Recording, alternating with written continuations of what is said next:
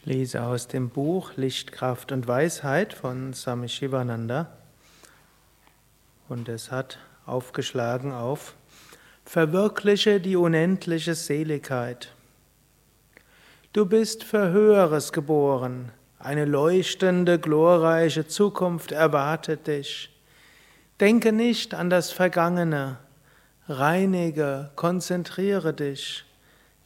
Denke nach, reflektiere tief, meditiere, schreite voran und finde deine Ruhe in der allerhöchsten Seele. Lass dich nicht bekümmern durch Schwierigkeiten, Widerwärtigkeiten und Sorgen. Sie sind dazu angetan, dich Barmherzigkeit zu lehren und helfen dir, deinen Willen und deine Ausdauer zu entwickeln. Sie werden dich weise machen und deine Entwicklung beschleunigen.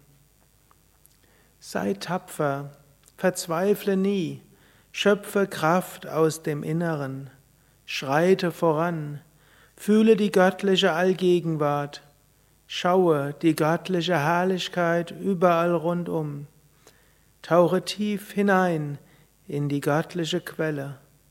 Du wirst die unendliche Seligkeit erreichen.